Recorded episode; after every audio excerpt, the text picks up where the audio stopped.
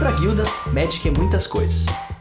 Se você acha que para nós o aspecto do jogo é importante, você tá certo. Mas na escala de importância, eu diria que outros aspectos estão na frente. Magic para nós é amizade, é união. Magic é socialização. Nosso sentimento de conexão com o Magic é tão grande que é natural que a gente queira que todas as pessoas ao nosso redor saibam do que se trata. E até eventualmente que a gente ensine essas pessoas a jogar. Mas, como tudo, às vezes a conexão não bate. E é normal que pessoas diferentes tenham interesses diferentes e tá tudo bem. Mas tem uma categoria de pessoas que é diferente. São pessoas que naturalmente têm a tendência de imitar as outras, de ser movidas pela curiosidade e pela descoberta. E convenhamos que esses pedaços de papelão colorido que a gente coleciona são bem chamativos. O verdadeiro convite a uma realidade alternativa, um mundo totalmente novo, ali, guardadinhos, dentro das caixinhas. Essas pessoinhas são as crianças. No nosso longínquo episódio 13, a gente se perguntou: como o Magic te melhorou como pessoa? E sem dar spoilers, lá a gente elencou um monte de coisas bacanas que o Magic despertou na gente, em dimensões muito além do simples jogo. Para as crianças, aprendizados claríssimos que o Magic é capaz de entregar, de cara, são, por exemplo, a matemática, leitura, o pensamento crítico e a interação social. Mas Magic é um jogo complicado. Existe, como em qualquer jogo, a barreira do aprendizado básico a ser vencido. Não só isso, mas o Magic, como um jogo de cartas físicas, tem que disputar espaço com entretenimento muito mais rápido, simples e visualmente estimulante disponível nessa era do imediatismo, como os videogames e os tablets. Como fazer? Quando é a hora? Quais são os cuidados a serem tomados? A gente não quer um guia definitivo, mas promete boas risadas e descobertas com dois caras que estão passando por esse processo. Me lembrou do documento Trolloló do Hermes Renato. Onde vivem? do que se alimenta? Quantas vezes você já ouviu? Nossa, você conhece Magic? Bem-vindos à 11ª Guilda. O podcast que esquenta o coração com essa pergunta.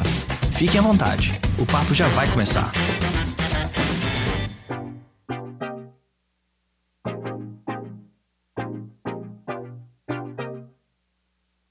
Saudações, bruxas e bruxos. Bem-vindos à 11ª Guilda. Se você ainda não nos conhece, aqui a gente fala de Magic buscando fugir do convencional. Se você busca deck decks, listas de melhores cartas ou análise de metagame, você está no lugar errado. Mas, se você busca um bate-papo semanal sobre tudo que cerca a mesa de jogo para você refletir e repensar sua abordagem com Magic independente de formato, você está no lugar certo. Hoje temos um episódio especial. A guilda abre as portas para dois convidados que ainda não se conhecem, mas têm uma coisa em comum. Ambos estão vivenciando a jornada de introduzir o Magic aos seus filhos e estão aqui para compartilhar suas experiências, seus erros e acertos, tudo para ajudar nossos ouvintes a tornar esse processo, quando e se o dia chegar, uma coisa mais suave. Porque pelo que a gente já ouviu deles aqui antes de começar o episódio, olha, dá um trabalho, hein? Eu sou o Rafa Reis, interessado num papo já de olho nas férias aí com a minha sobrinha. E tá aqui comigo o Sicone. Fala aí, Sicone. Salve pessoal, que prazer imenso receber todo mundo aqui. Da hora. Sem mais delongas, vamos para aquela rápida apresentação dos convidados. Então, se apresentem para os ouvintes aí, expliquem para nós aí suas carreiras no Magic, né? E aquele contexto aí familiar aí. Quem são os aprendizes que estão na roda aí com a, com a gente agora? Eu vou começar com o Gabriel, né, o famoso Mezenga. Eu não vou te conseguir te chamar de Gabriel, desculpa, mas Mezenga. Vamos lá, puxa o carro aí. Saudações, Rafa, saudações, Sicone, é, Júlio, prazer em estar contigo também, aos ouvintes da guilda aí, amigos e amigas que, que são apaixonados como nós por essa aventura aí. É, obrigado por me chamar de Mezenga daqui para diante no episódio. Vamos utilizar meu apelido, meu nome verdadeiro. A gente deixa para a parte careta da minha vida. É, mas aqui a gente está numa parte bacana e, e para mim é muito muito legal. Eu não posso, eu sei que eu devia começar me apresentando, mas eu tenho que começar agradecendo o espaço aqui, o convite. Tô super feliz de estar dividindo essa, essa pauta com vocês. Fechou. Bom, eu sou, eu sou o Mezenga, tô entrando nos 40 anos, sou pai da Maria Helena, de 7, do Marco Antônio, de 3. É, minha carreira no Magic teve um, é, teve uma temporada oficial, digamos assim, da quarta edição até Visões. Depois disso eu parei de jogar durante um bom tempo, mas o meu grupo de amigos é, manteve é, sempre um amor pelo jogo e eventualmente a gente juntou ali as cartas que restaram de cada um, voltamos a jogar de vez em quando. Nunca perdemos o contato, até porque foi a, o fio condutor aí da nossa amizade, né? Amizades que, por incrível que pareça, eu mantenho até hoje. E, e há um ano, mais ou menos, um pouco menos de um ano, eu, eu, posso considerar que eu voltei a jogar Magic, de fato, a partir do convite do meu, do meu amigo aqui, o Rafa Reis, é, que, que me fez essa provocação aí. Olha, quem sabe, hoje em dia, tecnologia, spell table, distância não quer dizer mais nada. Temos os proxies à disposição, enfim, vamos voltar? Bora. Boa. Ou seja, é, visões, cara, a gente tá falando de 97, 98, é isso? Eu acredito que sim, Sicone. Foi um espaço muito É isso mesmo, curto, mas intenso. Muito louco. Cara, 20 anos, velho. Quem diria que o jogo ia continuar existindo? Muito louco, né? Muito bom. E aí, Julião, agora é contigo. Boa noite, pessoal. É, alegria tá aqui. Meu grande amigo Ciccone. Esse cone engraçado, né, Júlio? Costumo te chamar de, de Lip, Lipão, né? Mas eu vou chamar de Ciccone, que é como também o público já te conhece, né? É isso aí. Bom, agradeço ao, ao Ciccone aí, grande amigo de infância. Nos conhecemos desde os seis anos de idade. Ao Rafa aí, anfitrião. E ao Mezenga, bora lá ter essa ideia. Me apresentar um pouco, eu sou. tenho 36 anos, sou pai de dois meninos. José tem 9, o Rudá tem 3,5. E além dessas duas crianças na minha vida, né, cotidiana, sou professor é, de ensino infantil e fundamental 1. Então tô bem envolvido aí com jogos e brincadeiras diárias. Meu, minha entrada no Magic foi. Eu ouvi o episódio 1 co- é, com vocês, né? Falando do como vocês chegaram nesse mundo aí. Eu vi o Ciccone contando a história. Eu tava na, naquele momento, né? eu olhando para aquelas cartinhas que o, o avô do Ciccone achou no banco de trás do carro Muito bom. tentando decifrar aquelas cartas, né? Na, na época, o que a gente tinha na escola eram figurinhas. Então, primeiro, primeira coisa intuitivamente era a vontade de bater Magic, jogar um bafo. e aí, pouco a pouco, a gente foi cruzando com outras pessoas, né, que tinham conhecimento e fomos descobrindo esse mundo incrível, né, que nos levou aí a gastar muito dinheiro e e também a, a entrar nesse mundo da magia, né, das histórias, enfim, né, da, do- dos, dos múltiplos planos possíveis, né. Só agradeço essa vivência. Hoje eu peguei minha coleção quando depois de um tempo o nosso grupo de jogadores se diluiu, né, por vários motivos. É, eu acho que eu tava, acho que tinha sido lançado Nemesis, se eu não me engano. Uhum. Foi uma edição que tinham cartinhas duplas, na, na mesma face, duas cartas, assim. Eu olhei pra aquilo e falei, putz, o que, que os caras tão fazendo, morreu, meu? Magic morreu. O Magic morreu, aquele saudosismo das cartas de era glacial, né? Com aqueles desenhos bizarros e histórias mais bizarras ainda, enfim. E eu lembro até hoje do meu primeiro box, né? Que foi um box de Tempest que vinha com um livrinho da história, né? Do Gerhard, dos Bons Ventos e enfim. Bom, acho que tá bom, né? Depois eu Ótimo. vou entrando no- nos detalhes dessa história que eu tô bem a fim de contar. Legal. Mas aí, aí, Julião, você jogou até. A gente. Eu não lembro, cara, de datas, porque deu uma derretida já no cérebro, mas eu lembro de 2002, talvez a gente ainda tá nesse assunto, e depois. O, o grupo realmente diluiu, né? Cada um. A gente ficou adulto, né? E aí cada um foi pra um canto. Universidade, né? ah, Festas. A vida aconteceu, Na época né? da universidade é impossível ficar jogando Magic, né? As prioridades mudam, se vocês me entendem. É, cara. Ali as coleções se perdem, né? As Entre as duas infâncias. Entre as duas infâncias tem a fase adulta. Agora a gente já tá voltando pra segunda infância. Muito bom.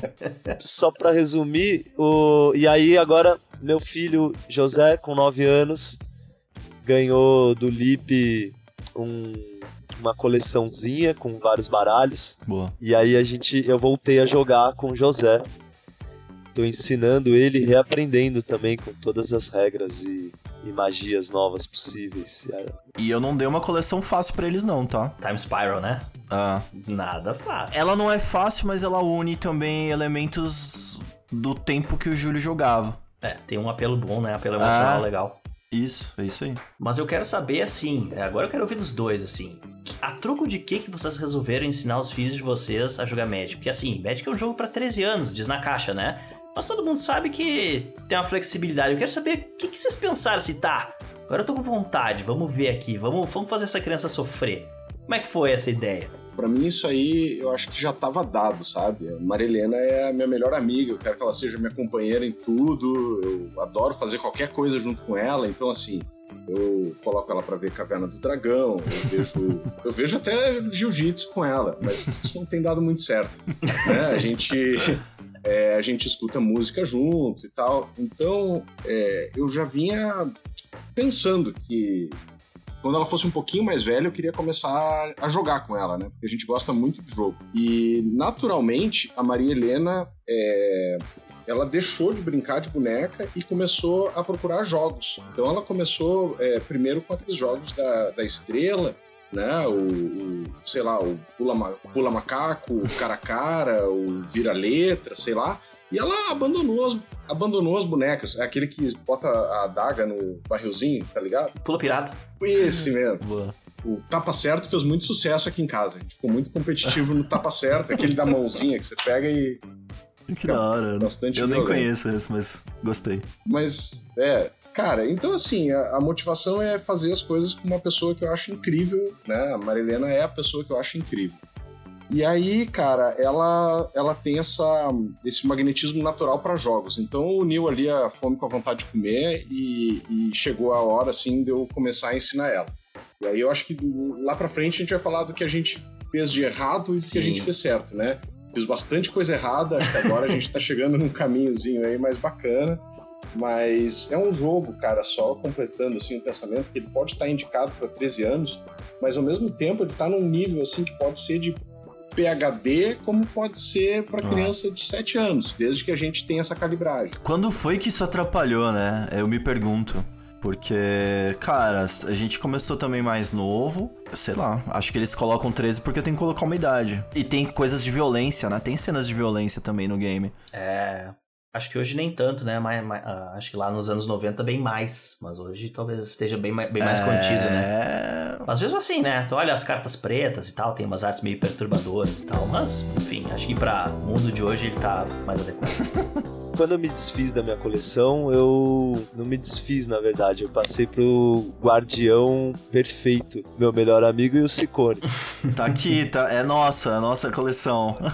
a nossa coleção. Peguei a caixa de sapato lá, as duas caixas de sapato, a pasta, tudo. Falei, Ah. Sicone, eu já tinha o José, né? Acho que o José Sim. tinha um ano, um ano e pouco. A gente morava junto, eu e o, o Sicone. Ele é padrinho do meu filho, né? E eu sabia que esse momento chegaria. E aí esse começou a aparecer como mais próximo do momento certo. Enfim, o José começou a jogar RPG com os amiguinhos da escola, né? Tem um RPG brasileiro chama Bandeira, é, Elefantes e Araras. Bandeira do Elefante da Arara, alguma coisa assim. Então ele Firmeza. tem lá o grupo de amigos dele que, que joga esse RPG. Tem um pai muito querido que, que puxa esse movimento com as crianças, mas acho que antes disso as cartinhas de Pokémon começaram a aparecer. Uhum. E quando isso começou a aparecer, eu, meu Deus, cadê o Magic, né? Quero logo apresentar. E aí, é, e foi muito legal que as primeiras cartas de Magic que voltaram a- a- lá pra casa for- foram cartas que o José trocou por Pokémon, né? E ele chegou em casa muito curioso. Pai, e essas cartas? Carta tudo arrebentada. Porque as crianças faziam aleluia de carta de Magic com Pokémon. Ô, Júlio, Enfim. es- Oi. explica pra audiência. Tem, tem pessoas na audiência que não sabem o que é aleluia. Eu não sei o que Pô, é. eu não sei. Então, aleluia é uma, uma, uma prática ancestral, deve, deve ser de milhares de anos atrás, mas pessoas que estão na escola e às vezes têm recurso, mas não tem muita simpatia e amizade acabam distribuindo balas, figurinhas, quitutes, enfim, né? Joga pro alto, fala aleluia e todo mundo vai lá pegar essas coisas, né? Como uma, como uma dádiva, enfim. Aham, aham. E isso, é- isso é muito engraçado, que eu vivi isso na infância, na escola, né? E, e isso acontece ainda. Alguém vai lá e compra um pacote de bala e joga pro alto na hora do recreio.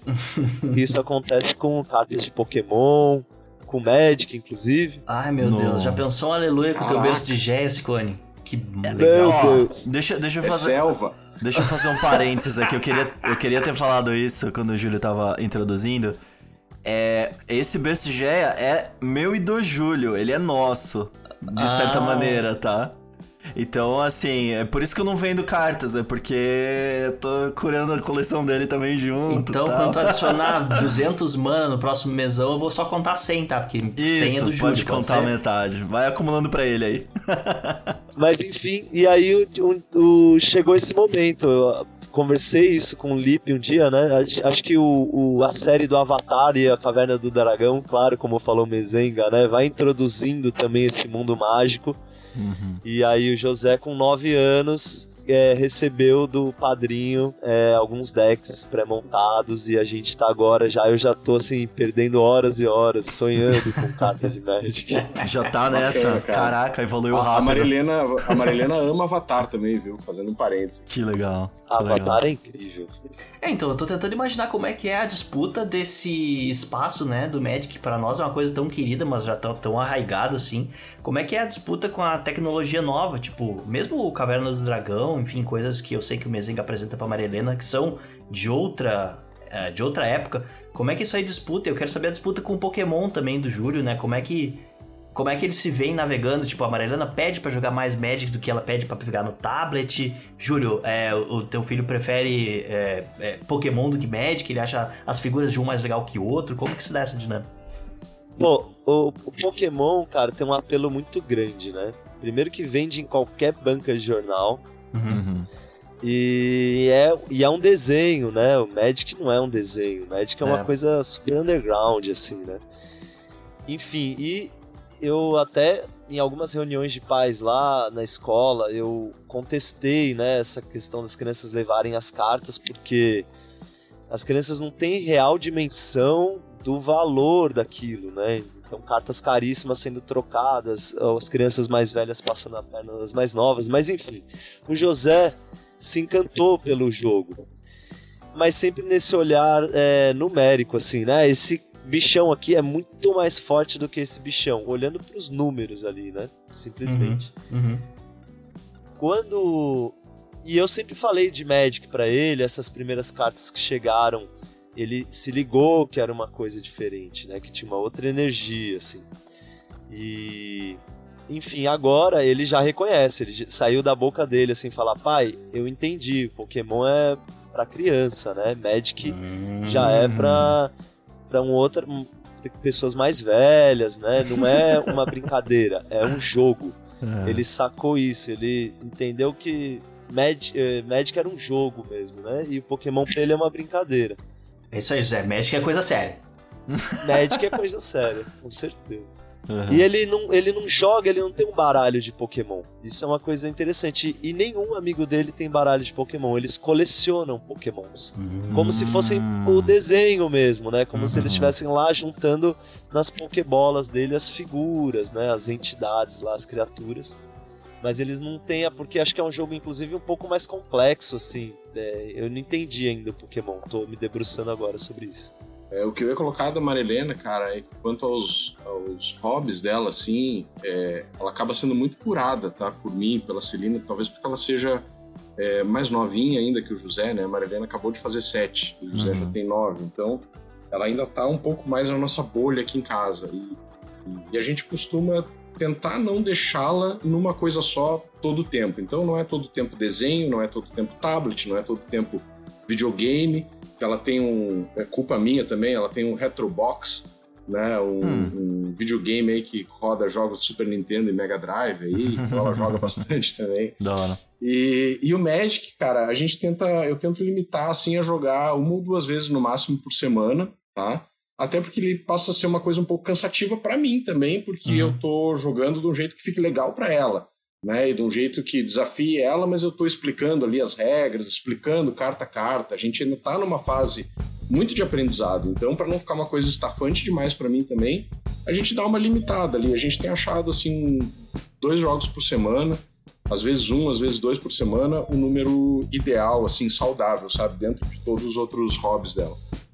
Entendi. Então, assim, vocês é, é, estipulam aí uma política e existe um, um- um momento dentro dessa política que contempla o Magic, né? É, cara, é um, é um lance assim, ela, ela volta e meia dá uma tentadinha, né? E aí, pai, Ah. vamos jogar uma partidinha de Magic? Ô, Ah. pai, pega, vamos, vamos, pega o deck lá, vamos dar uma jogadinha. Aham. E aí eu digo, ah, filha, quem sabe vamos jogar no fim de semana, quem sabe vamos jogar amanhã, e eu tô dando uma limitada, mas ela já tá com uma gana, assim, aquilo já é inato dela, ela já foi mordida pelo bichinho da Wizards of the Coast. Entendi. Ah, ela tá. É, coitadinha, ela tá. Ela... Então, assim, quando ela não tá jogando comigo, ela às vezes vai pro quarto e pega a caixinha de cartas dela e vai ver. Aham. né? Porque eu também. é, eu acabei fazendo. Eu não tenho mais cartas físicas né, próprias há muito tempo. O que ficou da minha coleção de verdade tá junto com a coleção do Rafa e de mais alguns amigos nossos aqui do Sul dentro de uma grande caixa. Uhum. E aí eu, é, num momento inicial, assim, é, talvez partindo para um próximo tópico da conversa aqui, mas num momento inicial eu comecei a, comecei a ensinar ela com. é, eu, eu fiz um baralho de Commander para ela, tá? De proxy. Boa. Tremenda cagada. Não, façam isso aí com a filha, com o filho de vocês, não é o momento. Tá, mas eu peguei e fiz um baralho porque eu comecei a falar pra ela de ela me via jogar com meus amigos, ela queria saber como é que era, tal. Então eu peguei e fiz as proxies todas em português, que deu um trampo pra fazer. É, fiz um baralho de anjos pra ela e um baralho vermelho pra mim. E aí comecei a jogar e tal, mas cara, tinha marcadores, tinha comandante, tinha uma carta só de cada tipo, assim, ó. Ela ficou louca, resumo, ela ficou louca pra jogar e eu via que aquilo não dava. Então aquilo começou a me deixar ruim. Uhum. Pô, não dá. E eu digo, filha, eu- a gente vai achar um outro jeito, tu vai aprender a jogar Magic, mas não é agora. Porque aqueles baralhos não davam pra ela jogar. Por mais que eu tivesse botado cartas que eu achava que fossem simples, na realidade não eram. Então o que, que eu fiz? Eu, eu peguei e disse, não, eu vou trazer pro meu terreno. Eu fui, entrei lá na, na lojinha, lá na, na Liga Magic, e pode fazer propaganda? Pode, entrei pode, lá, pode. A gente aqui é independente, na- a gente fala do que quer. En- en- entrei lá e, e aí eu comecei a fazer uma jornada ao passado, assim, lembrar que cartas eu jogava lá na quarta edição. E eu pensei, cara, eu vou jogar sem comandante, eu vou jogar com quatro cópias de cada carta, Tá bom. tá? Então cada baralho vai ter uma variância muito menor, né? Uhum. É, vai ter menos cores, então assim, ele tem é, quatro cartas de cada tipo. E aí comecei ali a ver várias cartas comuns daquela época lá de 94, 95. Uhum. E aí eu comprei as cartas. Comprei as cartas, embaralhei, sei lá, três bolos de carta.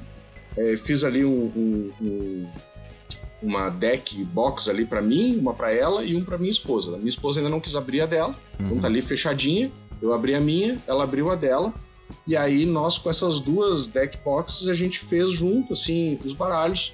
Eu dividi ali é, algumas cartas verdes e vermelhas pra ela, pretas e azuis pra mim.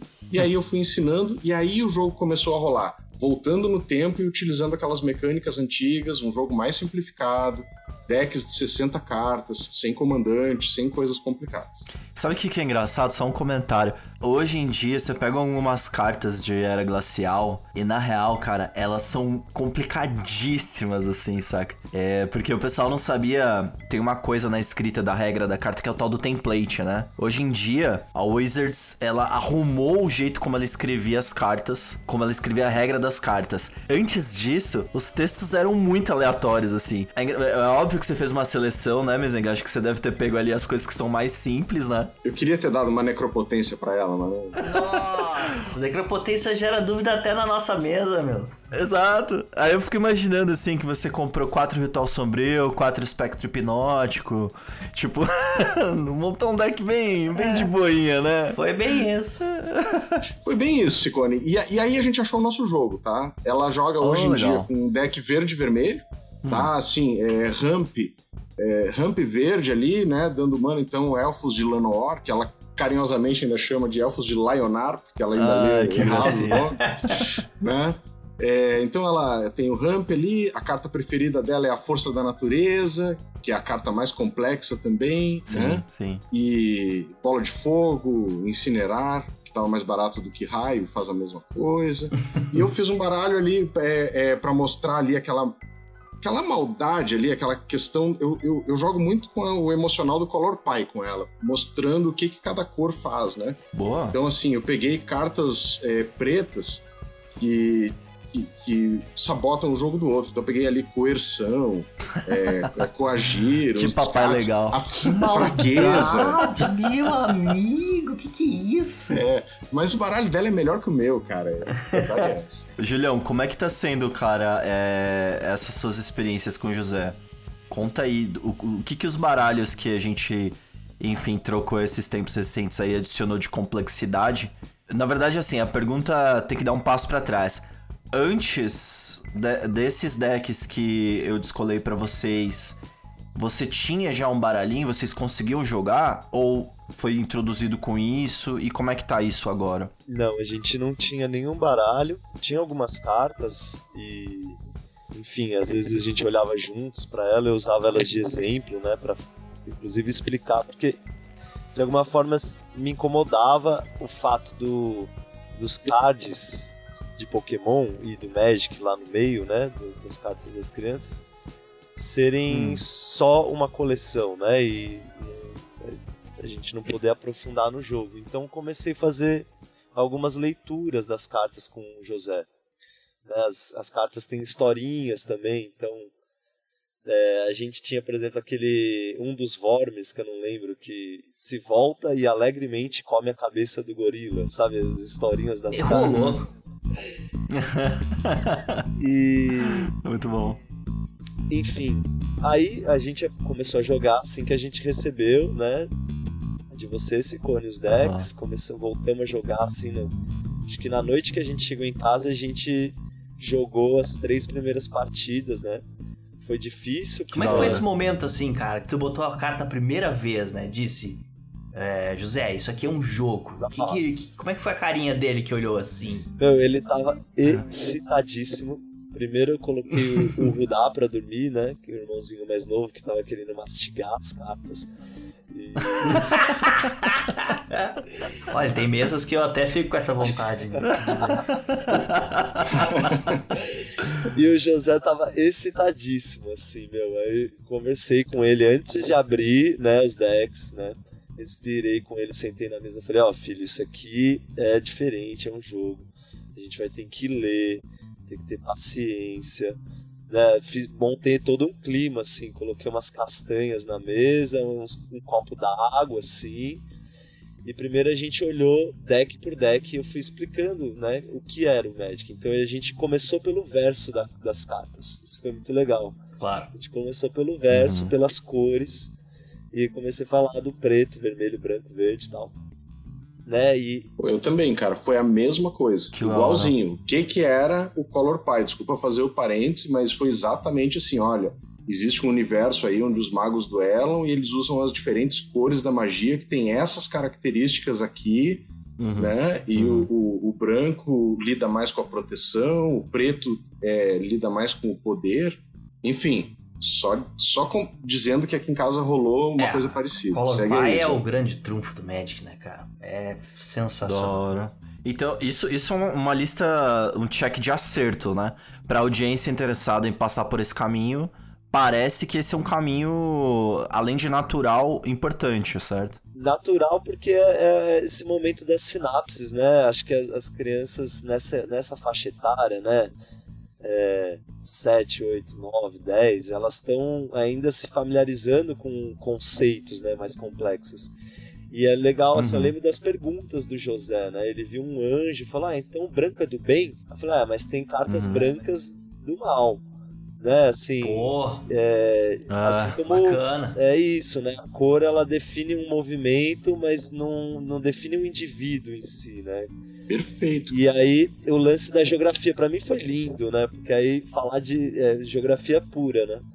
Falar das montanhas, do fogo, do vulcão, né? Do- dos oceanos, da, enfim, dos pântanos, né? Ele, nossa, o que, que é pântano? Aí eu fui falar de mangue, né? Então Ah, já que legal. puxando um parênteses para um próximo momento aí, que é isso. O, o Uhum. Magic tem um Uhum. baita potencial pedagógico. Eu acho que em todas as escolas deviam ter decks coletivos para as crianças usarem esse jogo para desenvolver muitas sinapses em todos os aspectos, né? Mas aí foi isso, comecei pelas cores, e foi muito legal, o José perguntou muitas coisas nesse momento e ele foi já entendendo, ele já tem contato um pouco com o mundo do Senhor dos Anéis, ele já assistiu um pouquinho de Yu-Gi-Oh! É, de até, até esqueci outro nome de outro mangá bem violento, mas enfim. Puta, eu, eu, eu ia falar Naruto, Naruto, mas ele será? assistiu um pouquinho de Naruto, Ah. eu, eu, eu, fe- eu fechei essa porta, achei que era muito, muito pra frente na no- Naruto, Entendi. assim. Enfim, aí jogamos as primeiras partidas, né? Eu fui, deixei ele ganhar as três, assim, porque era a primeira, né? Falei, meu, vou deixar ele pegar o gosto mesmo, né? Claro. E se Aham. empolgar. Então fui- a gente foi jogando com a mão aberta, né? Com a mão na mesa e, e lendo as cartas, enfim. Hoje, depois Uhum. de um mês e meio, ele já tá sacando todo o movimento, assim, já tá entendendo questões que eu não tô entendendo, já tá juntando os rebeldes todos lá, fez um baralhinho branco, desmontou um Nossa. baralho para fazer outro de rebeldes, porque ele sacou que os rebeldes se convidavam pro jogo. É isso aí. Demais, cara. O Mezenga falou, né, que a filhota dele tem acesso às cartas. Meu, lá em casa não rola por conta do Rudá, que é mais novo, né? Então um dia eu cheguei, meu, as cartas estavam no chão e as crianças brincando de batalha. E aí eu fiquei assim, eu me segurei pra não dar aquele esporro nas crianças, né? E aí combinei Sim. com o José, assim, que as cartas só podem. é, a gente só pode. Ele só pode pegar as cartas se ele me pedir, né? E a Uhum. gente só vai mexer com elas em momentos que a gente estiver numa outra sintonia, assim. Não é um brinquedo qualquer. Mas isso é um. Vou fazer um link com a nossa época, né, cara? Isso é um negócio que mudou muito pra nós. Porque as cartas pra nós elas têm um valor. é, não só o emocional, mas o financeiro também. Ah, por mais que elas sejam cartas de centavos e tal, mas a gente sabe que ela é uma peça única ali. E na nossa época, cara, tipo, a gente jogava com as cartas no asfalto. Hoje em dia a gente já tem um cuidado bem maior com as cartas, tipo, a gente não deixa ninguém mastigar. Mas na nossa época, se mastigasse também, azar, né? Não tem problema. Não, com certeza, cara. A Marilena joga com as cartinhas ali com shield e tal. Mas ela tem essa percepção de que as cartas dela valem e ela cuida bem porque ela tem cartas. O papai só tem proxy. Ah! Que doido. Não, mas ela, ela tem a percepção, assim, quando eu dei, olha papai, mas aqui são de verdade, né? Eu expliquei pra ela que o verso da carta tinha o Color Pie, né? Que Sim. o papai jogava com algumas cópias e tal, mas que aquele ali era o jogo de verdade. Então eu revesti de toda uma importância ali, por mais que fossem cartas relativamente baratas, né? Eu não gastei tanto dinheiro nas cartas dela ainda, mas é, é, ficou. Ela, ela tem essa, esse senso de importância, assim. E aí, cara, eu queria pegar o gancho do Júlio aqui e falar sobre esse aspecto educativo do Magic aí, é, e que o Rafael comentou lá no começo também, né? Sobre a matemática, a interação social, que ele achou tão importante, né? Uhum. o Júlio falando aqui de questões de geografia e tal. E, cara, eu vejo aspectos que tem a ver até com a minha, com a minha vida adulta, com a profissão. A gente, cara, quando a gente tá falando de mágica e mana para fazer as mágicas, a gente tá falando de administração de recursos, Total. né? Quando a gente tá falando em não fazer uma mágica num turno, mas fazer no outro, a gente tá falando de estratégia. De investimento. Tá? E é estratégia, enfim. E a Marilena, cara, ela no último jogo, ela eu ataquei ela e aí ela esperou com maninha desvirada, tinha um crescimento desenfreado na mão. a gente levou 20 anos atrás, né? É, cara, então assim, com certeza isso aí traz um salto assim no raciocínio da criança de, em, em múltiplas dimensões assim. Ainda não vi o lado negativo, né? Pode ser que eu veja, mas por enquanto só Ah, vejo tá coisas chegando, boas. tá chegando. Espera que ele vai chegar. Quando ela quiser comprar as cartas. Não, é demais mesmo, né, galera? Nossa, tem aspectos que a gente incorpora sem se dar conta. E ago- a gente tem a oportunidade de fazer essa análise olhando pros pequenos, né? Porque tem um caminho claro ali que eles seguem pra assimilar, fazer as sinapses, como o Julião colocou também. E às vezes são pontos que pra gente foi dado, né? Até porque é muito louco isso, e essa é uma boa diferença entre gerações. A gente aprendeu uns com os outros, né? E eles estão aprendendo com um tutor, alguém muito mais velho que tá trazendo o game. A gente jogou errado muito tempo, cara, muito tempo, né? Pô, Tinha lá, sacrifique uma criatura pra fazer um efeito. Aí você ia lá e sacrificava a criatura do oponente, tá ligado? Só, só, upside. Tipo, sacrifica Cara, aí uma- e eu compro carta. É um, um- um lance que, foi difícil da gente descobrir sozinho lá nos. Mas eu vou falar realmente de primórdios. Mas foi difícil a gente descobrir coisas básicas sozinho, como o próprio combate, que as criaturas se davam o dano ao mesmo tempo, É. Hum. né? E, e a iniciativa que era diferente, enfim. Ah. Ou que você não podia atacar uma criatura, que você só pode atacar o oponente. Então, essa, esse aprendizado está mais facilitado tendo um tutor, né? Porque a gente pega e, e realmente mostra lá pro filho ou pra filha, não, olha que é, elas se dão ao mesmo tempo, para dar antes tem um outro poder que é a iniciativa e tal. Ficou mais fácil. O mais difícil de explicar é a pilha. Mesmo assim, é explicável.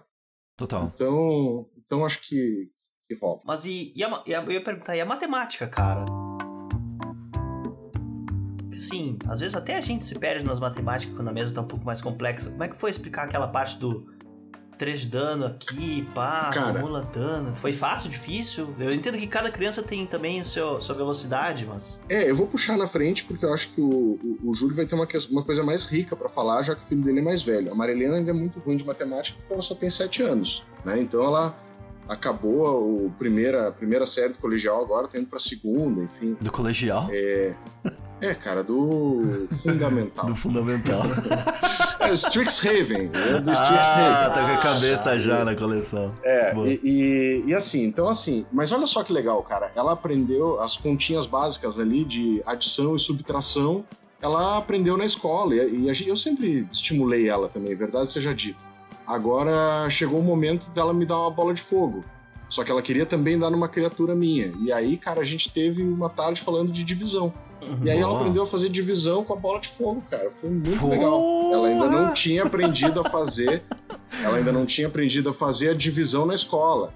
E aí, mas foi, foi difícil. Ela tem que aprender ou não. É, se você quer dar só numa pessoa, você paga um mana.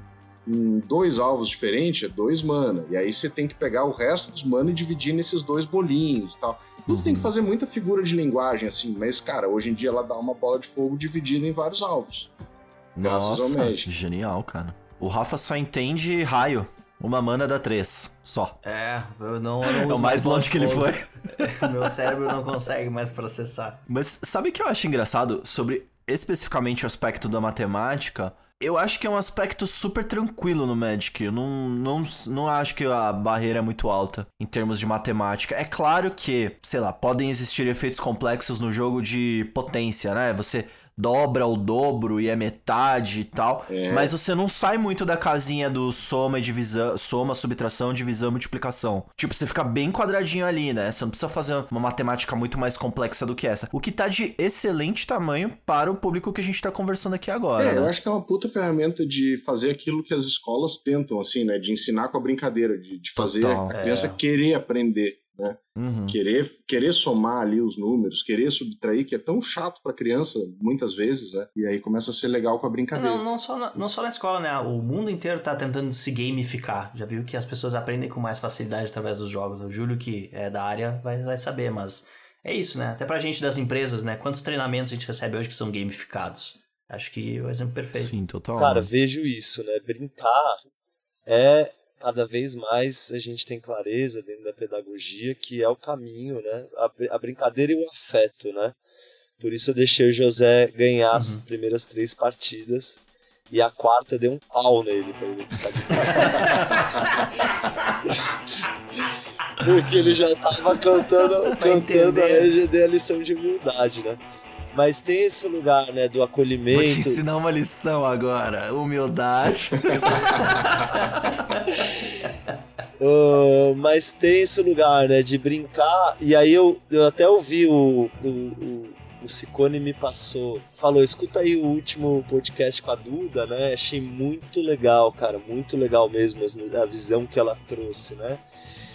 E a gente, claro, tem esse espectro Uhum. competitivo, é legal competir mesmo, né? E em vários momentos buscar aí o, né, é, superar algumas barreiras estratégicas, né? E, enfim, de acessar melhores cartas e construir um, um- jogo melhor, mas é, brincar, eu sempre curti muito isso, né? E com o Ciccone a gente se divertia muito, assim, às vezes fazendo uns baralhos horríveis de Goblin. Então tem esse aspecto. Eu acho que a leitura pro José tá sendo incrível, cara. Ele tá lendo muito, ele sempre leu, né? Agora a gente tá lendo, tá no terceiro Harry Potter e ele tá lendo assim pra caramba.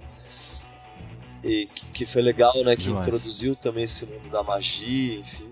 Mas ele tá lendo muito as cartas, lê as historinhas e o José gosta muito de desenhar, que eu acho que isso é outro aspecto fundamental pro Magic ser tão Uhum. foda, assim, tão encantador. Cara, Ah. os desenhos do, da- é, são são a- de perder assim a noção. É muito um universo muito amplo, né, de visões, de perspectivas, né.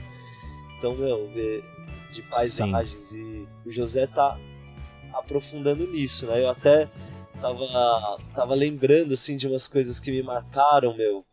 E aí eu era um, um desses entusiastas de. Eu já fiz um baralho de, de cartas com frases bonitas. com história. Né, com texto. Porque é isso. te- Teve um momento que pra mim Aham. Magic se aproximava do tarô. Quando eu, quando eu comecei a jogar Magic, eu abria o, o, o, o box, sentia aquele cheiro mesmo. Era um cheiro de magia mesmo. Ah, E eu lendo as cartas, e aí, tipo, restituir. Tá lá escrito: os sábios prestam tanta atenção ao que jogam fora quanto ao que guardam. Puta, isso é uma lição de vida, meu. é mesmo. Né? Isso poderia mesmo. compor um baralho, um grimório. Inclusive, grimório é uma palavra muito antiga, né? Que vem muito antes do Magic, que é Uhum. o- os. o- sei lá quantos séculos se usam grimórios, né? Como. é, Uhum. oráculos, né? Então, pra mim, quando eu comecei a jogar Magic, aquilo era um oráculo, cara, assim, tinha isso eu tô tentando passar pro José também, né? Então, esses dias ele desenhou umas cartas, né? Replicou uns desenhos. E a gente sempre lê as cartas e olha para as cartas assim, para tudo, né? Pro símbolo da edição, né? Pros detalhes do desenho, pra Uhum. assinatura do desenhista, né? E aí Total, cara. E, e é muito louco, né? Quando. Inclusive, Julião, eu trouxe isso no episódio. Que uma das coisas que me desconectou lá atrás do Magic foi quando a arte deu essa guinada pro digital. Quando a gente começou a ver Total. aquelas cartas de invasão, que eram um- umas edições assim mais. Que o pessoal começou a incorporar uma coisa 3D, umas texturas mais chapadas, Sim. assim. Aí aquilo, aquilo foi um choque de realidade, né, pra gente, porque a gente ficou com medo justa. É mais uma coisa que matou o Magic, né? A gente ficou com medo da direção. Tipo, putz, vai. Será que vale a pena realmente investir nisso, nesse, nesse assunto aqui? Sendo que agora parece que ele virou um. A gente vai falar aqui, acho que, sobre aspectos mercadológicos do Magic, claro. Mas é óbvio, Magic é um produto, né? A gente romantiza pra caramba, mas no fim do dia, Magic é um produto. E a gente fica se degladiando entre toda essa parte muito poética de seguir com esse hobby, e que é muito bonito e etc. Mas no fim do dia é dinheiro, como a gente já falou aqui algumas vezes, talvez entre mais em detalhe, é dinheiro e você precisa realmente é, estabelecer uma maneira, é, vamos dizer assim, sã, eu não sei se sã, mas uma maneira razoável de investir recurso na- naquilo, né? Sem aquilo virar uma obsessão virar uma coisa tóxica na sua vida. E fico imaginando que mais ainda quando você tá falando da tua prole, né? Do- das crianças, enfim, que estão tendo esse acesso e tem noção zero do que ainda nessa tenridade do que que é gastar dinheiro, tá ligado? Com isso e tal. A gente, de novo, né? Como um aqui ensinou o outro, as pessoas reunidas nessa sala, uma foi tutor da outra, mas não sabia nada também. Então, quantas vezes eu e o Julião não, não voltamos de ônibus pra casa porque a gente quis comprar mais um booster, saca? Poxa. tipo, É, eu muitas tenho vezes, plena cara. certeza que todos aqui nessa sala fizeram isso. Mesma coisa. Quantos lanches aí deixaram de ser comidos, né? Pelo amor de Deus. Pra comprar carta, exato. E. E os nossos pais não tinham nem noção, às vezes, o quanto que a gente gastava nisso, né? Então é uma puta questão, Cicone, porque assim, as crianças elas tendem, pelo que eu sei, não a não ter muitos limites. Então, algumas de um, um dos filhos de vocês já perguntou, pai, quando é que vem mais carta? Como é que a gente consegue mais? E como é que, que vocês responderam? A Marilena ainda não chegou nesse ponto, cara. Ela ainda tá jogando com as mudanças no deck dela, com a mini coleção ali de 150 cartas dela. Uhum. E, e eu tenho, eu fiz alguns boosters assim que eu botei num pacotinho e tal, fiz bonitinho. E eu tô dando pra ela ali, uma vez a cada 15 dias, uma Uhum. vez por semana eu vou ali, quando a gente joga no final, eu dou um booster pra ela, ela já fica super feliz Entendi. e sai querendo aprender, trocar. Agora, uma coisa que tá me preocupando nessa história e que vai e que sinceramente eu não sei se eu vou ter gás é, para questão de variância de decks, sabe? Porque a gente ela tá começando a ter intimidade com o deck dela, eu com o meu, né, que a gente fez aqui no nosso micro universo. Mas e aí, a gente vai ficar sempre jogando ali o baralho preto e azul com maguinhos e descarte contra o, o Bola de Fogo e Elfos de Lenoir, Uhum. né? A gente tem que dar um passo além em algum momento. Uhum. Esse vai ser o próximo desafio. É, eu tenho sugestão, mano. Se quiser, já, já lanço. É, o tio Rafa vai dar um jeito aqui, já tô dando um jeito disso agora. Já chama ela pra guilda aí, bora jogar. Não, eu, eu acho assim, ô Mezenga, o que uma coisa que tem no Magic é muito presente são os planos, né? Que a, a- toda a questão do Magic é ele ser um multiverso. E quando você cansou ali de Dominária, você pode ir pra Kamigawa, que é um plano japonês feudal. E joga com a, a- a lógica e as mecânicas e as influências desse outro plano. Ou Mirrodin, que é um plano todo de do metal. Enfim, é, a, a- na- a gente experimentou na nossa época máscaras de Mercadia. É, eu tô imaginando pro José ir visitar Strixhaven lá. Isso, Strixhaven. É, puxando até na, na hora, na era antiga, né? A gente saiu de uma quarta edição para entrar numa era glacial, que o mundo mudou, né? O mundo virou congelado, para depois o mundo ter virado é, mil e uma noites, né? No deserto com miragem e visões. Então foram três mundos diferentes ali. Muito embora a gente saiba que é no mesmo plano, né? Acho que é a quarta edição, Naquela Miragem época, e Ice Ages é, o- é o mesmo plano. Mas foram três settings, assim, bem diferentes. Essa ideia de multiplanos era muito mais reservada. Existia, sempre existiu, mas a Wizards não capitalizava tanto em cima disso. Depois que teve esse ciclo aí do, do que acabou em Apocalipse, aí a Wizards abriu. Apocalipse literalmente, tipo, deu um fim no arco da história grande. E aí a Wizards começou a abrir para outros planos, aí ficou muito mais frequente. E ela não se viu obrigada a costurar a história entre esses planos. Então ela simplesmente ia para outro plano, numa coleção nova, e começava a contar: olha, as coisas aqui acontecem desse jeito, aqui nesse outro acontecem desse outro jeito. E mais pra frente, que talvez seja o que a gente viveu agora recentemente, ela costurou esses planos, ela diz da importância desses planos. Ah, porque aqui surgiu um personagem que ele virou um Planeswalker, né, um planinauta, e ele ajudou em tal outro evento que aconteceu em outro plano.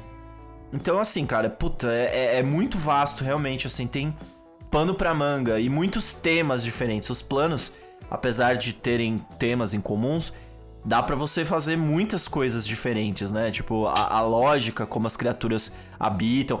Tem um, um vídeo recente do Fazendo Nerdice aí, o Elba, é, que é um cara muito conhecido na, na internet aí, que fala de Magic, falou só um, um episódio só sobre goblins. E aí ele foi passando plano a plano e dizendo como que os goblins se comportavam em cada um desses planos. Um puta episódio legal, cara, porque apesar de goblin ser goblin, em cada um dos planos eles têm características radicalmente diferentes. E é legal, assim, né? Eu acredito que para as crianças e mostrando isso aos pouquinhos também, né? Acho muito louco isso. É, muita é, coisa. cara, muito boa ideia e te agradeço. E o bom, o bacana é que a gente tem, é, ao mesmo tempo que tem o desafio, tem a história de ter o mundo pela frente, né?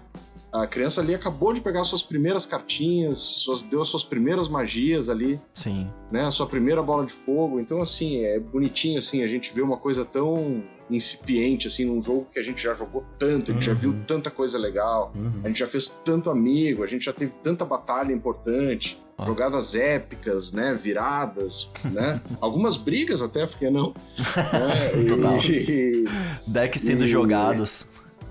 é, e aí aquela coisa tão inocente, assim, é bonito de ver, sabe? A, a, a criança dizendo. Nossa, Aves do Paraíso ou Mamute de Guerra? Não tem a menor dúvida, o Mamute de Guerra é muito melhor. Claro que é, óbvio que é. Aves do Paraíso não bate, ela é zero, cara. Porra. Ô Ju, e você? O José já, já te intimou a, a expandir a coleção? Meu, ele trazendo de novo nessa relação anterior com card game, a famílias de algumas avós começaram a dar Pokémon pra ele, né? Ele tinha seis anos, ele começou a pedir porque os amiguinhos jogavam. Então ele tem essa relação de ter cada vez mais, né? É, cartas, enfim. Quando, quando a gente voltou a jogar, né? Quando a gente. O que rolou, na verdade, foi assim: ele perguntou sobre a compra de cartas e eu expliquei pra ele o seguinte, eu falei, olha, meu, aqui a gente tem mais de 500 cartas e as combinações possíveis entre elas são muitas. Então a gente, prime a gente primeiro vai É bem grande o número. tentar é, é, testar o máximo possível de combinações, jogar com todas elas, destrinchar cada carta, para então você. Aí é o que, a gente fez? Eu, eu descobri o que é Commander recentemente, ali- aliás, com vocês, né? Eu tô jogando com um deck de 60 Olha aí. cartas com o José, né? Então, é, me veio primeiro uma ideia de testar, fazer um, um, dois baralhos de Commander e jogar contra o, o Tulip, né? O Ciccone. Na verdade, esse é um acordo, assim, a gente vai fazer o- alguns decks, dois, três, e testar contra o Ciccone. Ganhamos, Ah. beleza. É, e aí isso talvez seja o passar de faixa, assim. É mesmo? Ah, não, quase ganhando. Ah, é claro, né, meu? Precisa jogar contra Deixa você. eu me preparar aqui. E aí, Não, mas aí não tem que ser o contrário. Tipo, puta, perdemos pro tio Lip, cara. Ah, a gente vai precisar comprar reforços aqui. boa. É, eu acho que é isso, exato, exato. Porque a gente com certeza vai perder, né, se o Lip não for. É, o tio Lip joga há muito tempo, tem uma coleção Não incrível. Pô, a gente tem que tentar tirar o atraso aqui. Tá aí, ó, mano. Não, ó, eu- eu- mais uma sugestão instant speed aqui. É, talvez a gente possa montar, vocês montam um baralho com as cartas que vocês têm, e eu monto um baralho com as cartas que vocês escolheram não usar. Oh, legal. Pode ser. E aí eu desafio vocês e aí eu falo, olha, viu como dentro dessa dessa Tô presumindo que eu vou ganhar, né? Tipo, É, cara, tá, muito pô, tá falando. Ai, mas assim, é, é para dizer, olha, dentro dessas possibilidades aqui, olha como existem combinações e às vezes sinergias, que esse que é o, o grande lance, que a gente não enxergou, saca? Porque a minha diferença hoje pra você, Julião, depois de tantos anos que você não jogou o Magic, é essa, eu é, consigo enxergar mais sinergias entre as cartas que talvez não sejam óbvias pra você. Claro que é uma questão de tempo, né? Até você pegar o fio da meada. Mas às vezes eu sei que, pô, é, é melhor eu gerir meus recursos de tal forma, não de tal outra. Às vezes uma carta que. Isso, isso foi uma novidade pra mim, eu queria compartilhar com vocês. Tem no Magic um tipo de carta que chama Cantrip, né? Que é basicamente uma carta com um efeito muito fraco, só que ela faz esse efeito e te dá outra carta. Tipo, ah, sei lá, ganha um de vida e compra uma carta. Aí você fala, putz, cara, que efeito fraco, né? Por que, que eu faria isso? Ganhar vida nem é tão importante, sei lá. O lance é o seguinte, essa é uma carta morta no baralho. Então, é, um, é, uma, é uma carta que, que ela é gasta muito rápido e ela se substitui. Ou seja, eu consigo achar as minhas cartas fortes mais rápido se eu for por essa vereda. E aí, pra um novato, fala: Meu, nunca vou colocar essa carta na- no baralho. Essa carta é atadura de Tempest, né? Eu não sei, eu chutei aqui um efeito. Ela existe. Mas pode ser, existe, né? Fa- tipo, 3 de vida e compro uma carta. Instant Speed. Eu faço no seu turno, no final do seu turno eu faço essa carta. Ganho a vida, que é irrelevante. Mas é uma carta morta no deck. Eu Só tô querendo ilustrar que. Sim, existe um jeito de pensar ali no. no- mesmo num recurso muito limitado, né? Numa uma coleção de cartas muito limitadas, jeitos mais otimizados de pensar. E eu acho que essa lição é sensacional. Inclusive, Mezenga, eu acho que podia. Você, como já tem uma pool de cartas aí com a sua filha, vocês podiam misturar as cores também, né? Talvez É, seja bagunçada, bem né? viável. Dar uma bagunçada, né? Mudar arquétipos, estratégias. Acho que dá pra tirar leite de pedra ainda, né?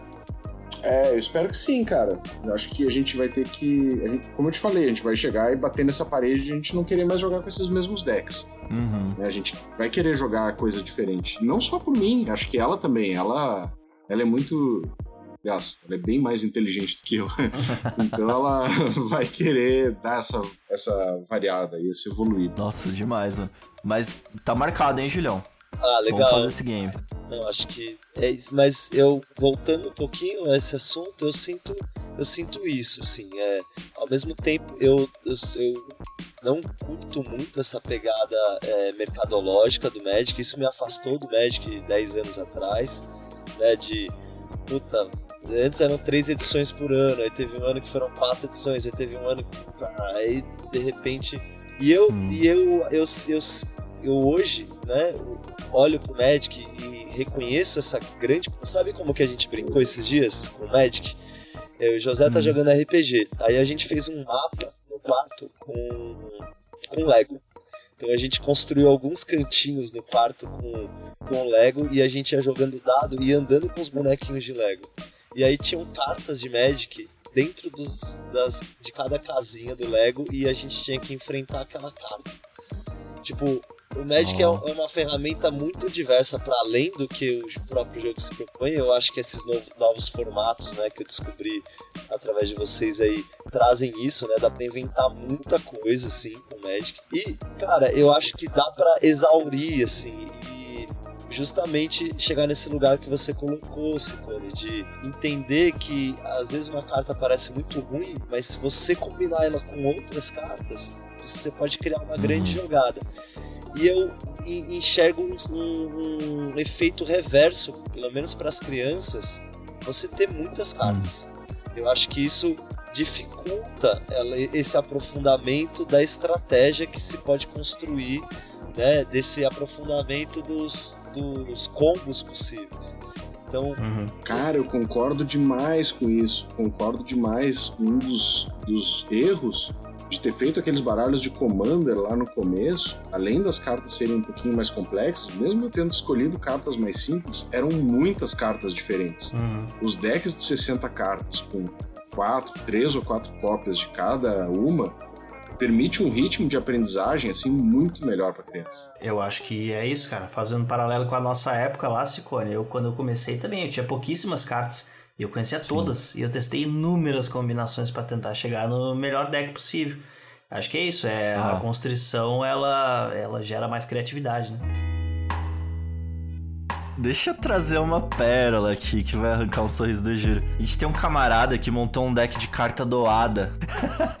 e aí, de repente, ele começou a dar um coro em todo mundo, cara. Foi a coisa mais genial. Isso foi um tapa na cara nosso. De novo, né? As oportunidades que a vida seleciona. A gente é investidos no game. Ele, esse amigo nosso em particular, Rafinha, nossa, saudade dele. Ele ele, ele não era muito. Ele não era muito crente do Magic, que nem a gente. Mas era o que a galera tava fazendo. Então, tipo. ele jogava porque Ele- ele tava na turma, né? Bora lá. Exato. Exato. Ele apostava aí, ah, cartas com a gente. Ele falava, me dá três cartas É. que eu faço tal coisa. E aí. e ele fez um deck engraçadíssimo que ganhava da galera, mano. Isso, e em retrospecto eu acho que é algo parecido com o Burn, tá, Rafa? O Rafa que gosta aí de vermelho e tudo mais. Então, tipo assim, quer dizer, o cara. A pool do cara era o que ele conseguia barganhar. Então, um, um, nível de dificuldade bem alto. E ele conseguiu montar, assim, uma estratégia, analisando muitos jogos, né? Observando os jogos. E ele conseguiu montar uma estratégia que conseguia desbancar os decks que a gente, com uma pool de cartas numa coleção muito maior, não conseguia otimizar tanto quanto ele. Então, assim, reforçando esse tópico, e se tiver mais uma lição aqui pra gente transmitir pra audiência, essa pode ser uma boa. Que trabalhar com a escassez. A escassez é uma ferramenta muito útil, né? Acho que esse é, É. o ponto. Pra, pra fixar o conhecimento, pra explorar mais essa questão das combinações. Porque Magic é combinação, né? Esse é o ponto. Não é, sim, não é, é simplesmente você expande. Tudo bem, tem um lado da coleção, eu não quero desmerecer isso e tal. Mas enquanto jogo, é a conexão que faz a parada, né? Isso me lembra aquela carta veterano da infantaria, que diz assim: qualquer tolo pode empunhar uma espada e partir para o ataque, mas para sair vitorioso é necessário um dom, que vem da liderança e da experiência. Ô, louco, Caraca. sobe a música. Nossa, A gente precisa. a, gente, nossa, muito legal. a gente precisa contratar você, Julião, pra ler uns. uns, uns Eu vou oráculos fazer aqui o, no, o no- oráculo no- do México, pegar o, o- Momento Flavor Text com o Júlio. E Magic tem mais essa riqueza de sintetizar passagens é, em trechos de história A gente dá pouco valor pra isso hoje, né, Rafa? Direcionando mais pra você o comentário. É, eu me sinto até meio mal. Eu devia dar mais. Você mais se sente? Ah, sinto, me verdade, verdade, Hoje saiu, cara, verdade. as histórias de Kamigawa, Neon Dynasty. Eu penso, pá, vou ter que ler tudo aquilo, mas, cara, eu tô perdendo uma parte muito legal do jogo por não, não participar da lore, cara. Eu preciso me envolver mais nisso. Outra coisa que eu queria perguntar, pessoal, a gente sabe que Magic, a Wizards, na verdade, sempre tentou empurrar uma versão digital do Magic pra frente. E vocês vão ter que lembrar comigo que tinha é, aquelas versões de Magic pra PlayStation, que a gente ia na casa dos amiguinhos que tinha PlayStation. E aí tinha aquelas coisas bizarras que não era exatamente Magic, mas usava os nomes. É, E a gente até tentava jogar, mas não se comparava com as cartinhas físicas, certo? E aí a Wizards sempre ins- insistiu muito nisso, de trazer o Magic pro meio digital, porque obviamente é mais um jeito de ganhar dinheiro. E ela ficou boa nisso, vamos dizer assim. Ela teve, a- no começo dos anos 2000, ela lançou Magic Online, que é um cliente de Magic, que ele é bem anos 90, assim, a interface, mas dá pra jogar Magic. Então, as pessoas que, os, vamos dizer assim, o circuito profissional treina dentro desse programa, você compra as cartas digitais dentro desse programa, enfim, é Magic dentro do computador. Tudo que existe físico existe lá. Salvo algumas exceções aqui que para essa conversa são irrelevantes. Mas vamos lá. Em 2018, se não me falha a memória, a Wizards deu mais um passo em direção ao digital, que é o Magic Arena. Olhando para quem? Olhando para os outros games digitais que existem no mercado. A nova geração. Olhando pra nova geração, exatamente. E aí é óbvio que a gente veiaco aqui tem várias ressalvas em relação ao que, que é Magic digital, né? Então a gente já olhou meio torto, a gente, a- alguns de nós aqui resolvemos experimentar pra ver qual é que é. Tem o seu valor no sentido de ser didático pra aprender a jogar o jogo. Se você olha pro Magic apenas assim como um jogo, mas é, enfim, eu queria ouvir de vocês se vocês, primeiro, já ouviram dizer desses Magics digitais e se passa na mente de vocês ensinar ou não pra nova geração isso. E se não passa, ou se passa, por quê, tá ligado? Cara, Ciccone, é, eu tive uma breve, muito breve experiência com Arena, não curti muito. É, acho que, sei lá, na hora de jogar o digital, eu prefiro meu PlayStation ou um retro game aí, um Mega Drive, um Super Nintendo. E eu ainda tô omitindo da Marilena que existe o Magic digital. talvez ela, talvez ela quando for mais velha ache um, sei lá, a Wizards vai partir para NFTs, né? Aham. ou qualquer coisa nesse sentido aí do Magic, vai ser uma economia digital do caramba e tal. Total. Mas a gente ainda tá omitindo isso aqui em casa. Se depender de mim, ela não vai conhecer por enquanto, porque na hora que a gente tá na frente da tela, eu acho que a gente tem coisas mais legais pra fazer na tela. Tá. Magic é a hora que a gente faz um cafezinho, suco de laranja, senta na mesa, troca cartinha, é, tira a cartinha do sleeve, bota no sleeve, lê junto, às vezes deita junto na cama pra ler as cartas novas. É uma coisa mais física. assim. Pô, eu não sou fã de. Não sou muito do da pegada digital, né? Acho que agora a gente não tem muito como sair disso, assim, né? Estamos num momento onde meu, isso se tornou uma forma de comunhão também, né? De encontro, enfim. Eu, o que me seduziu sempre na- no jogo, nas cartas, foi, foi isso. Foi o cheiro, foi o desenho, né? Foi tocar nisso. E eu não sei se existe uma carta Uhum. chamada Tempestade Solar, mas eu fico esperando ela todos os dias de verdade. e eu acho que a gente precisa ter carta física, porque se vier a Tempestade Solar, mano, a gente Uhum. tá lá com o nosso, Caraca, nosso Grimório velho. guardado, enfim. A gente é da mesma escola mesmo, cara. Eu, eu, eu penso exatamente. Esse é o meu racional pra ter carta aqui em casa. Eu, e eu acho que é isso. Eu, eu pontuei isso em algum momento, mas isso é um aspecto que me surgiu quando eu voltei a jogar e dando aula, né? Que, cara, eu sonho que os grupos, né, de os grupos de jogadores que, que haja, por exemplo, um tutor nas por exemplo, escolas da prefeitura, né? Por que não ter lá um tutor, como tem um tutor de xadrez, tem um tutor de Magic, né? Que vai lá na biblioteca, pega aquela caixa de madeira com aquele cheiro e conta uma história e as crianças jogam, né? Eu acho isso muito potente. E cara, é insubstituível. Eu acho que pouco a pouco a humanidade caminha para a substituição das sinapses e dos, né, das sinestesias possíveis, né? Mas eu acho que isso, pra mim, nesse momento, é insubstituível. E o José, ele é isso, ele não, não tem essa ligação forte com, com a tecnologia. Então lá em casa, por enquanto, nos próximos anos, com certeza, a gente vai, vai ficar nas cartinhas mesmo. Boa. Eu ia, eu ia quebrar suas pernas agora e perguntar do Age of Empires, tipo, e o Age? Eu até pensei em falar do Age. É, Age, ó, inclusive, vocês jogam, galera? Age of Empires? Ah, a última vez que eu joguei faz uns 25 anos, mais ou menos. Ah, o Freelau sei que joga, Julião. Ele tá aqui nos bastidores. Deve estar se contorcendo. Não, eu, eu, tô fazendo a provocação do Age porque, apesar de eu concordar plenamente a respeito do aspecto físico e de dar prioridade pra isso, mesmo sabendo que tem uma versão digital do Magic, a mídia digital, ela tem um valor ali, tem coisas que é possível fazer através da máquina que não é possível fazer fora dela também. E se bem canalizado, todo mundo sai ganhando, né? Hoje em dia, o, como o Julião colocou aí, é perfeito.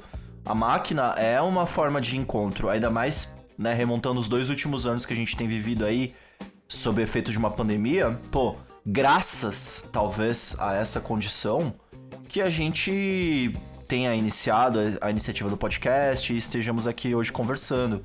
Então fomos habilitados a essa experiência, mas é legal também entender que essa experiência se sustenta por conta de uma coisa física e a coisa física retornará, porque o nosso maior desejo é se encontrar e jogar, né?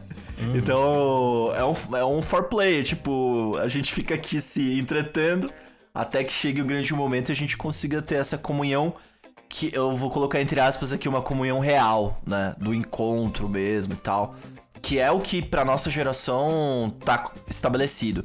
Talvez pra essa nova geração o encontro real seja através de um avatar, não seja mais do jeito como a gente exper- Total. experimentou, tá ligado? E é válida também, não quero desmerecer qualquer forma de encontro, acho que elas são importantes. Mas é muito louco pensar que a gente tá bem datado, né, galera? Total, cara. E eu vou te falar, até antes da pandemia, a pandemia catalisou esse processo demais, mas eu antes da pandemia é, tava morando em Brasília, enfim, a minha família toda é aqui do Sul, né? Nós Uhum. somos do Rio Grande do Sul, enfim. E, cara, é impressionante como se fosse é, há uma década, é, numa década anterior, os avós não iam poder conviver com os netos, mas tendo a história do WhatsApp, do Facebook, cara, isso aí aproximou demais as pessoas. E, e, bicho, eu voltei a jogar Magic por causa disso, né?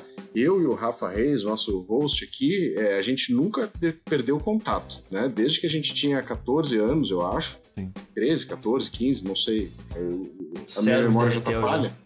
É, os anos 70 foram muito confusos. A gente nunca perdeu contato, né? Aham, aham. Mas a gente, né, jogou videogame, fez churrasco, foi pra praia, enfim.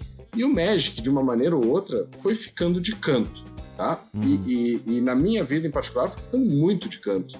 De canto do tipo, ah, eu jogava uma vez por ano quando eu me encontrava com meus amigos lá no interior e nós abríamos a nossa caixa lá, que existe até hoje, nosso querido bolão, Uhum. né? Que tem lá a sua única força de vontade, enfim. Tem, tem suas, suas raridades lá dentro.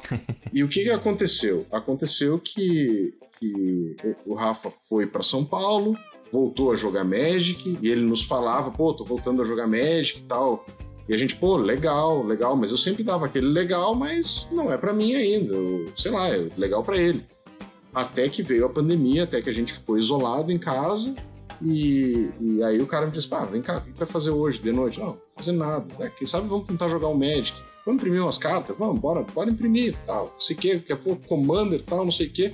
Cara, eu já tô vendo os spoilers de Kamigawa, entendeu? Porque eu tô querendo Sim. bater nele, né? eu Ah. quero jogar. Ah. Então, assim, o negócio é, foi um catalisador tão grande é, que não tem como voltar atrás. Para as crianças, eu, eu não tenho a menor dúvida que vai ser muito mais natural andar, transitar nesse mundo digital. Eu só não achei que era o momento ainda de trazer a Marilena para essa pegada do digital. Ainda é uma coisa muito nossa. Ah, ainda sim. sou eu e a minha filha na mesa de casa. É isso.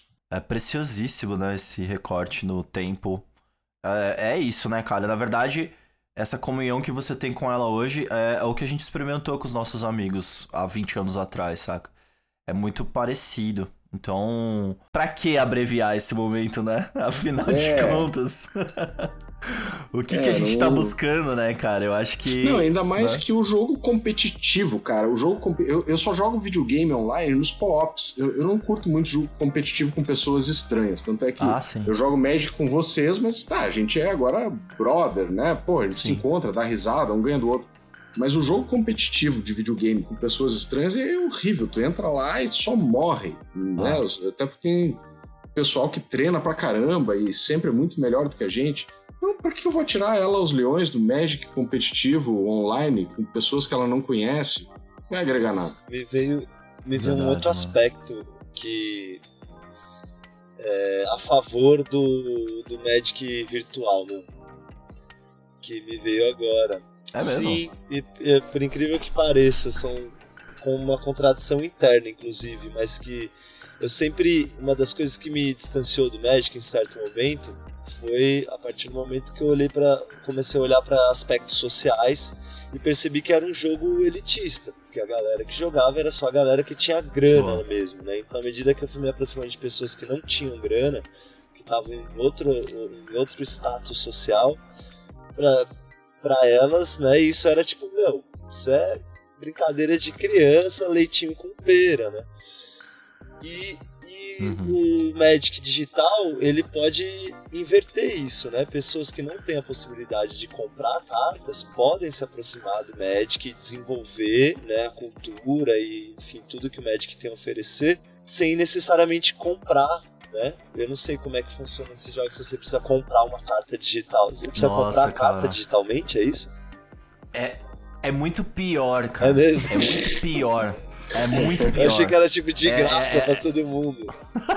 Não, Não. veja bem, ele pode ser de graça, mas aí ele se torna muito lento, Não. né? Se tu quer. Nós estamos falando aqui de pessoas pra nós, né? Tipo, tu sabe quais são as cartas, rapidamente aprende quais são as melhores cartas, tu quer melhorar teus decks pra vencer, porque o online é pra vencer. Tu não tá lá pra te divertir, tu Ah. tá lá pra disputar, pra subir uma escada, pra melhorar a tua habilidade. Então as melhores cartas, tu precisa juntar o recurso do jogo lá, que é o ouro, pra abrir booster e dentro do booster tentar tirar a carta. Se tu não tirar a carta, tu tira cartas que são coringas pra trocar pelas cartas que tu precisa, mas é um processo muito custoso. Tu tem que ficar ali dentro da máquina muito tempo. Então, tu- se tu não quer pagar dinheiro, tu paga tempo. Mas tu consegue eventualmente. Não, então, falhamos, Julião. Assim, a gente como. a gente como. Como jogadores, como, sei lá, adultos que evoluíram dentro do game, a tua visão é fantástica sobre democratizar. Né, o digital é a mídia pra fazer isso. De fato, hoje quem né, não tem um, um device digital aí pra, enfim, participar da brincadeira, mas é óbvio que a empresa capitaliza isso no último e não tem como. Na verdade, assim, o, o que a gente faz hoje é o mais próximo do Magic Free, que é a gente joga pela webcam. Então, é- não é digital, saca? A experiência é híbrida. Porque a gente vira uma webcam para nosso playmat, né? Pro nosso tapetinho, pra nossa mesa. E a gente imprime as cartas na impressora. Mas assim, Meu, é Essa- praticamente o Magic físico. é o, é o Magic é físico. distância. e tá habilitando a experiência num custo muito baixo. Então, mesmo o Magic físico, talvez arrisco dizer que ele seja até mais democrático nesse sentido, uma vez que você pode criar essas. imprimir essas cartas, do que. Hackear, né, meu? Total. É, é, é, a gente tá hackeando na vida real, exatamente, cara. No digital, não. No digital, a empresa tem controle absoluto do, do, de, de como a carta surge, pra onde a carta vai, porque ela controla o programa, né? Na vida real, ela não tem como ter esse controle. E ela já falou publicamente que não tem interesse em ter esse controle, porque isso não afeta a, a lucratividade dela, porque é uma atividade muito periférica quem imprime pra jogar e tal. É, então a gente pega carona nisso e divulga, inclusive aqui no podcast, que esse é o jeito que a gente joga atualmente, tá Meu, eu acho que isso aí, isso aí impulsiona pra caramba o jogo, Ciclone. Até vou te falar, se não fosse proxy, hoje eu não tava jogando, tá? É isso a verdade é essa. Eu, eu- eu- a minha condição financeira hoje, pra jogar Magic, é, é, preciso de proxy, tá? Sim. E assim, ó, é, ao mesmo tempo que eu tô, tô fazendo isso, eu já gastei 400 pau em Dragon Shield. Quatro Verdade. Dragon Shield, entendeu? Ah, É meio assim, cara, o cara imprime a cartinha, mas você tá levando todo o universo da economia do jogo adiante. Você, daqui a pouco vai ter um playmatch, vai ter o Isso. dadinho, vai ter o negócio. Não tô dizendo que, o certo é imprimir, mas não crucifiquem quem faz a proxy. Não, não, de fato, de jeito nenhum. É, mas assim, a proxy é um, é um tema muito polêmico entre a comunidade. A gente entende os pontos. Ela, ela, ela acaba. Sabe isso que a gente conversou agora há pouco sobre escassez? Ela é meio. Ela hackeia isso também, porque você pode imprimir qualquer carta do universo. É, esse é o lado Saca. ruim da proxy, né? É. Você perde o colecionismo ali, aquela valor, né? O valor de você ter a carta ali, puta, tirei ali uma pétala de lótus, qualquer coisa assim. O problema é que a realidade, a realidade sem proxy acabou ficando deturpada. Ficou caro demais, ficou raro demais, ficou escasso demais. Ficou. Enfim, Ficou. né? Porra, não é justo ser tão difícil assim ter uma Force of Will pra jogar. Ah. Pra mim, eu não acho, não acho. Hoje em dia tem uma, uma alternativa que ela une o melhor dos dois mundos, que seria o seguinte, pessoal. Tem um tipo de. É, isso que você fez, Mezenga, e isso que o Júlio tem em mãos, é um- uma coisa que a gente chama aqui na comunidade de cubo. É um protocubo, porque mesmo o cubo ele tem. ele respeita certos protocolos. Mas o que, que é o cubo? É realmente uma, uma coleção de cartas que elas podem ser combinadas e recombinadas para gerar baralhos. E baseado nessas combinações, você consegue durante um bom tempo brincar sem enjoar. É o nosso Então- bolão lá. Tá? É o 25 bolão. anos lá gerando é o jogos. bolão. É o bolão. Então você, você poderia. Aí, dica também pra audiência, pais e filhos, mães e filhas. Você faz, procura um cubo bem introdutório, imprime é, as sleeves, que são os, os, os plastiquinhos pra você colocar. Realmente, assim, não tem como dar muito volta nisso, né? E é uma peça importante do jogo. A não ser que, Super, é super. super importante. A não ser que você consiga imprimir num papel que tenha gramatura.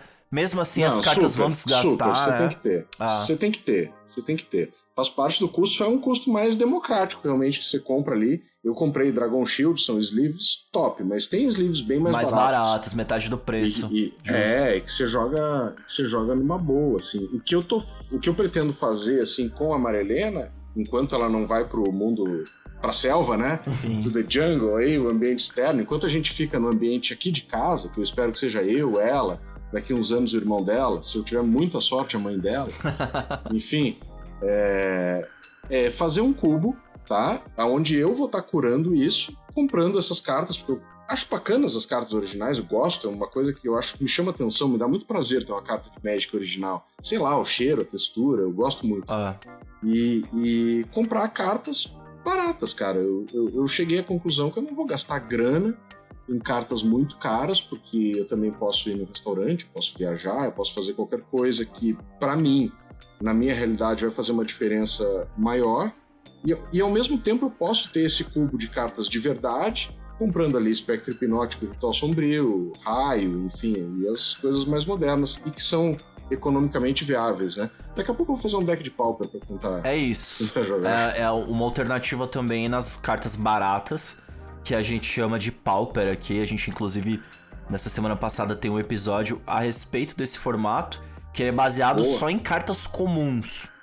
Então, as cartas comuns, a tendência, salvo raríssimas exceções, é que elas custem centavos. Inclusive, tem gente que vende aos quilos. E é completamente possível de comprar por quilo essas cartas e montar esses cubos. Inclusive, Júlio, quando você fala de ter um tutor nas escolas que consiga habilitar a molecada a brincar do, do game, eu imagino exatamente isso. Às vezes, carta por quilo servindo a todos os atributos que a gente tá falando aqui que poderiam ser da hora pras crianças na escola, né? Eu não sei se ele tá na atividade, mas tinha um cara, o tal do Jorge Jacó, que fazia. Ele era o professor Pauper. Ele tinha um projeto dentro da escola que ele lançava Magic para as crianças jogarem com cartas comuns, enfim. Pô, um puta projeto. E fazendo outro link também, é, isso que o Mezenga falou do Pauper. é, a gente foi diagnosticado com que a gente foi contaminado no negócio do, do comp- Magic mais competitivo, isso falando no nosso grupo agora. E aí também tem um episódio com a Duda, né, que o Júlio também mencionou, que ela nos faz um convite a repensar toda essa mentalidade de otimização, porque uma vez que tu abandona isso, uma vez que tu te propõe a jogar com decks menos otimizados, tu volta pro, tu retorna pro ambiente onde o preço ele começa a ser mais convidativo com decks de Commander, inclusive, de, sei lá, 50 reais, 100 reais, estourando aí o preço de um pré-com, 200 reais, que aí ele está dentro da realidade do que a gente imagina seja plausível para a maioria dos jogadores. Agora, quando eu convido o Mezenga para voltar a jogar Magic aqui, a gente vai jogar um Commander em alto nível, né? O Ciccone apresenta uma coleção incrível, não tem como ser sem proxy, né, Mezenga? Então vem com a gente que Não, cara, tem jogo eu, também. eu adoro jogar. Eu adoro jogar Magic com cartas poderosas. Isso aí, pra mim, é incurável. Né? Eu acho que, que a gente pode ter os dois mundos. Né? Eu, eu acho que assim, a gente pensar num cubo universal, né? E sem crítica nenhuma a quem pensa, olha, vamos jogar com, ali com as cartas sem otimizar e tal. É muito difícil, porque né, você não tá jogando só com a sua filha, sua, sua esposa, vai ter outra pessoa, que vai, o cara vai botar uma cartinha um pouquinho melhor, e a coisa vai indo, é uma coisa de mindset. Eu, eu, eu- sou um pouco apegado aí à vitória no jogo, né? Como, como a gente conversou em paralelo aí. Eu Olha acho um pouco, um pouco complicado. Mas, cara, é, é isso, é isso. Agora tem que olhar pra frente e ver como a gente vai manejar isso. Aqui em casa, por- pelos próximos anos, vai ser isso. A gente vai crescer o cubinho da Marilena, meu, que a gente já, inclusive, disse que eles não se misturam, a gente troca cartas entre nós, eu tenho as minhas, ela tem as, as cartinhas dela. E, e a gente vai crescendo os nossos cubinhos aqui e fazendo dentro da família, com as cartas de verdade. Na rua, eu vou seguir com proxies. E o futuro aí, Julião? É isso, quero. tô experimentando, né? Minha meta é experimentar todas essas cartas que a gente tem agora, construir esse deck pra esse ou esses, né? Um ou dois decks pra jogar contra o Ciccone e, e testar, né? A capacidade do, do José, né? Eu tô dando bastante autonomia pra ele brincar assim. Esses dias ele montou um deck, você foi separando todos os cavaleiros, né? E e aí fez um deck de cinco cores de cavaleiros, né? E aí a gente brincou lá, ele viu que era difícil tirar mana da que ele precisava, desmanchou no dia seguinte o deck, né? Então a, a ideia é essa. é, tem, tem um amiguinho dele que eu tô querendo dar umas cartas pra ele, assim, também, pra incentivar que ele jogue alguém que esteja, esteja no mesmo, né, no mesmo status cognitivo e tem outros amigos dele jogando, então acho que um dos planos é conseguir fomentar um, um grupo de amigos entre eles e conversar com as famílias para que a gente mantenha essa competitividade, assim, né? Para que nenhum pai chegue e fale, ah, comprei aqui não sei quantos mil reais em carta e aí, né, mano? Aí as, as criancinhas lá do grupo vão ficar só tomando pau do amiguinho e não vai ser legal, né? Toma, meu filho, uma lente dupla. É, total. Eu, eu gosto, é isso, eu acho que o caminho é explorar, eu quero. E, e eu descobri, meu, eu não sabia disso, mas a partir desse reencontro, né, que o Ciccone proporcionou pra gente, eu descobri. Porque o que, que eu fiz? Eu fui no LX esses dias, né, e vi que tem uma galera vendendo umas coleção, né, meu? Aí eu pensei, pensei, pô, 200 Sério, reais, é, 1.500 cartas, vamos aí, né, meu? Vai vir um monte. Bora. Bora. E aí eu, eu vi que tem a- os livros com as histórias do Magic. Eu acho que isso tem um valor. Pra mim, Magic, ele justamente ele, ele materializa num jogo e numa coleção, que é um aspecto que a gente falou pouco também né, do Magic serem. Os, o Magic é uma coleção, cards colecionáveis, né? Então o álbum de figurinhas tá dentro do Magic também, né? As pastas antigamente vinham com as folhas Também, lá pra sim. você completar. Eu lembro que eu quase Uhum. completei Êxodos, faltavam umas 15 cartas pra completar Êxodos. Não que seja grande coisa também, né? É mesmo? Ainda pode ser feito. Não. Ainda pode ser feito. É muito grande É, coisa, tenho- porque tem carta é, então, cara ali. Exatamente. Enfim, então acho que esses, as- explorar esses aspectos com o José é, é uma meta, né? O Rudá já tá fazendo conta, tem três anos e meio, começou a contar, então conseguir fazer com que isso seja saudável pro Rudá também. Tô explorando como, como o Rudá vai observar isso que tá acontecendo entre eu e o irmão dele, né? Sem ficar excluído da brincadeira mas de alguma forma poder. Ele já gosta dos desenhos, já tá imitando monstro, enfim. Mas é isso, acho que pra, pra mim, Magic é um, É isso, um, um lugar de acesso a, a vida material, tipo o Matrix, assim, né? Ele leva a gente pra um mundo, né? Por isso que eu gosto tanto das histórias, né? das historinhas que vem, vem nas cartas, assim, porque ela, o Magic ele traz conhecimento, ele traz uma linha de raciocínio, essa árvore de decisões, né? E quero explorar isso com meu filho e com quem mais eu puder, de uma forma leve, sem gastar dinheiro. É, porque pra mim o Magic foi um vício muito grande. Eu te- teve momentos da vida que eram 4, 5, 6 horas É. separando carta e reorganizando, e separando e reorganizando e tá, tá, tá, tá, tá. E eu não, eu não queria que o José entrasse nessa, dessa forma, né? É, claro, ele vai ter esse momento dele, eu vou respeitar esse momento de, de imersão, né, que acontece, mas eu quero que venha de um jeito saudável pra ele, enfim, ter frustrações também, porque quando eu deixei de jogar Magic foi uma frustração muito grande pra mim. Né? Eu falei, puta, esse cara é uma mercadoria mesmo isso aqui, os caras não estão nem aí pra mim, perdeu a magia, perdeu o romantismo, né? E, enfim, Tô muito feliz de poder voltar com meu filho a olhar para o Magic com muitos outros, por muitas outras perspectivas, valorizando ainda mais né, esse jogo. Né? Acho que ele tem aspectos infinitos de serem explorados. Né? Nossa, animal. Inclusive, essa ideia de. Mano, é, bom, Vixe, dá até pra fazer castelo de cartas com Magic, é impressionante. dá, dá sim. É muito bom mesmo, cara. É, eu ouvi recentemente uma galera é, discutindo que você tá lidando ali com uma galeria de arte, né? Puta, perfeito. É uma galeria de arte que você joga ainda, que tem mecânicas e, e tá tudo certinho. É uma coisa que enche os olhos e. Cara, é- eu achei genial, assim, essa perspectiva. E só mais um comentário. Vi uma entrevista recente com o Richard Garfield, que é o criador do Magic. E aí o cara perguntou pra ele se ele acha que. Porque o Richard Garfield falou mais de uma vez nessa entrevista que hoje a gente vive a, a- a era dos jogos. Não, ele não tá falando do Magic nem nada do gênero, mas a era dos jogos, né? Tipo, qualquer tipo de jogo que você possa imaginar. Especialmente esses jogos internéticos que atraem milhões de jovens e a galera fica enfurnada e tal. E, e também os board games agora, né? Esses jogos de, de tabuleiro, até mesmo o Magic agora que a gente tá falando. Enfim, tá todo, todo, todos os jovens estão. Não é mais tabu jogar alguma coisa. Todo mundo joga alguma coisa. Talvez lá na década de 90, quando a gente era mais pivete, ah, era mais uma coisa de nerd, era um negócio assim. Hoje o nerd é, é cool, é legal, e todo mundo é nerd, nerd é pá. E aí o Richard Garfield tava falando, o cara tava provocando ele.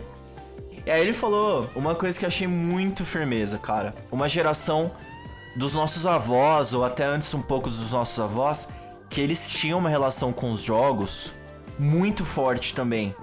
Que obviamente não são os mesmos jogos de hoje, mas Claro. os jogos de cartas. Jogos de né? azar, na verdade, né? Os jogos de azar, vício. dados. A galera se encontrava pra jogar, cara, e era uma coisa comum. Estamos falando aqui de uma era pré-TV, tá? Era muito comum ah, esse ser o o- a forma da galera se entreter. E a quantidade. Você vê hoje, a a minha sogra aqui que conviveu muito tempo assim com pessoas muito mais idosas que ela, conta a, a infinidade de combinações de jogos que ela sabe com cartas de baralho normal. Ela sabe muito, muito, muito e adora. Até hoje resgata isso e a gente trouxe isso pra linguagem dos, dos jogos de tabuleiro. Mas o Richard Garfield, ele dá, ele meio que fala assim, ele fala, cara, a gente tem, a humanidade tem esse ímpeto do, do, do jogo, tá ligado? Do lúdico. Só precisa ali encontrar o espaço, oportunidade e ele acha, na opinião dele nessa entrevista que eu achei muito louca, ele acha que o Magic ele conseguiu se encaixar muito bem em vários aspectos, pelo fato dele ser modular, expansível, a questão da arte. Tem vários atributos que contribuem, pô, pra gente tá falando de um, de um jogo que tem mais de 30 anos de idade, né? E o mais louco foi um dos primeiros jogos dele, né? Foi um dos primeiros, sim. Ah, Ele, ele faz jogos até hoje. E o Magic foi lá, lá no comecinho no da começo carreira da carreira dele, onde ele nem sabia direito que ia ser game designer. Então, o cara acabou indo pra esse lado. E graças a isso, a gente tem a oportunidade de estar tá transpondo uma geração, galera. E falando do mesmo game. Eu acho que esse episódio aqui trouxe essa reflexão também, que é, uhum. pô, a gente jogava criança e os nossos filhos, crianças, estão tendo um contato, entendendo, assimilando coisas do jeito deles, muito diferente. E futuro, né, Rafa? Para onde que vai isso? Será que o Magic vai existir na forma física daqui 20, 30 anos? A gente torce talvez que sim, mas é muito louco pensar que talvez possa mudar tudo também, né? Se não vier esse meteoro que o Júlio falou, meteoro não, é. Tempestade solar, né? Talvez. Tá com cara, cara de carta vermelha isso aí, né? É, sim. Deve ter, deve ter. Olha, sensacional, hein? Foi um papo muito da hora. A gente podia ficar por horas aqui, pelo que dá pra ver, né? É, a gente espera que os nossos ouvintes aí se sintam inspirados aí para quem sabe ter mais um ferramental aí para emplacar esses ensinamentos nas suas famílias ou pelo menos diminuir aí um pouco o atrito na hora de passar esse conhecimento. Galera, muitíssimo obrigado. Sicone, e aí, o que, que tu achou? Atendeu? Ô, cara, nos bastidores a gente classifica os nossos episódios em raridade. Eu acho que esse tá acima de mítico, velho. Pra mim foi muito Sim, foda. Mítico é o, é, o, é o mínimo pra mim aqui. Tá animal. Muito foda. Recadinhos finais dos nossos convidados aí, Mezenga Júlio. Cara, em primeiro lugar, mais uma vez, muito obrigado por dividir esse papo aqui com vocês. Foi sensacional.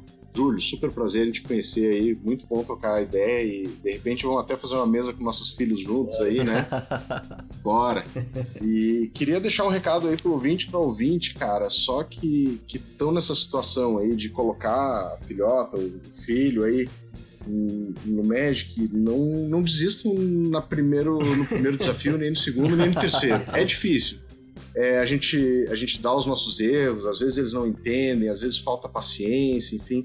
Mas depois que a gente sobe alguns degrauzinhos, a coisa se paga, porque é um jogo que a gente gosta muito e quando a gente tem a chance de estar jogando com, as, com, as, com os nossos tesouros, né, com os nossos filhos, é sensacional, bom demais. Então, obrigado aí pela participação e um abraço para vocês, até a próxima. Pô, galera, foi incrível mesmo. Tive é, insights sobre o jogo agora, assim, que nunca havia rolado. Rafa, Sicone, pô, Mezenga, vamos fazer esse jogo sim entre as crianças.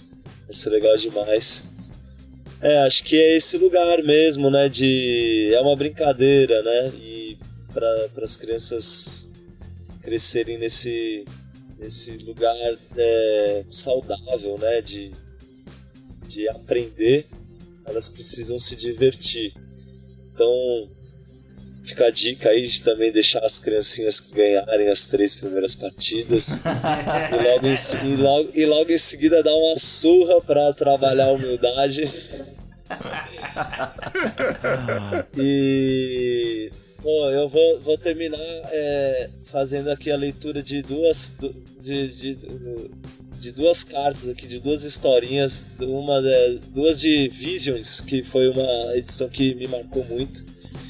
E aí tem o patrulheiro Kiron e tem a Fúria Élfica. E aí eu acho muito legal porque hoje eu trabalho com agroecologia, né? Reflorestamento, eu planto muita árvore e, e cara, é inacreditável como eu lembro de Magic fazendo esse trabalho e lembro dos elfos e lembro de ensinamentos que eu aprendi com Magic. Então a gente está reflorestando pro pântano não dominar tudo, né?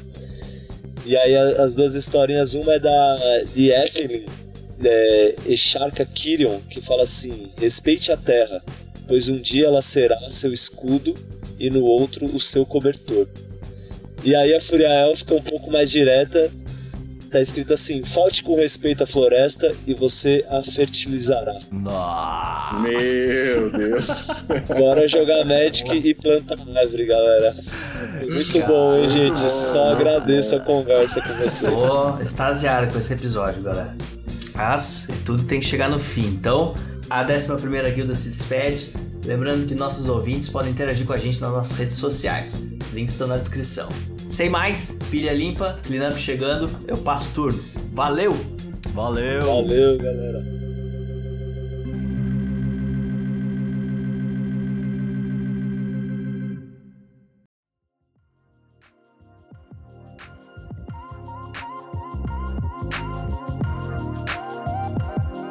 Mas eu acho que seria muito massa já deixar o convite aberto pra vocês voltarem daqui a um ano e a gente poder ter um, um papo parecido com esse aqui de novo, ver lições que a gente aprendeu. Já marquem na agenda, galera, porque Com certeza. vai rolar. Bora, bora, vamos ver como evoluiu.